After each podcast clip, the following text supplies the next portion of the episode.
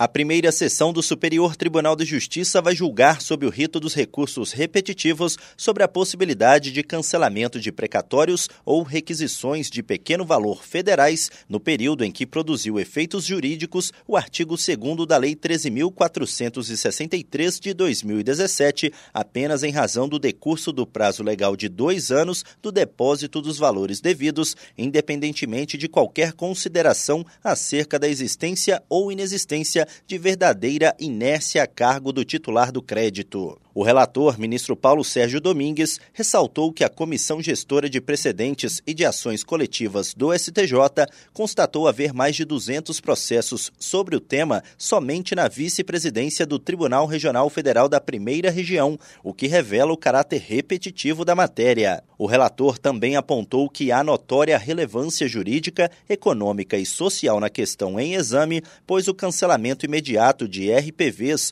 ou de precatórios que tenham sido requerido ou deferido com base no artigo 2 da Lei 13.463 de 2017 tem aptidão para retardar consideravelmente a efetiva disponibilização dos créditos em favor de seus titulares. A questão está cadastrada como tema 1217. O colegiado determinou a suspensão dos processos sobre a mesma questão em todo o território nacional. A possibilidade de aplicar o mesmo entendimento jurídico a diversos processos gera economia de tempo e segurança jurídica.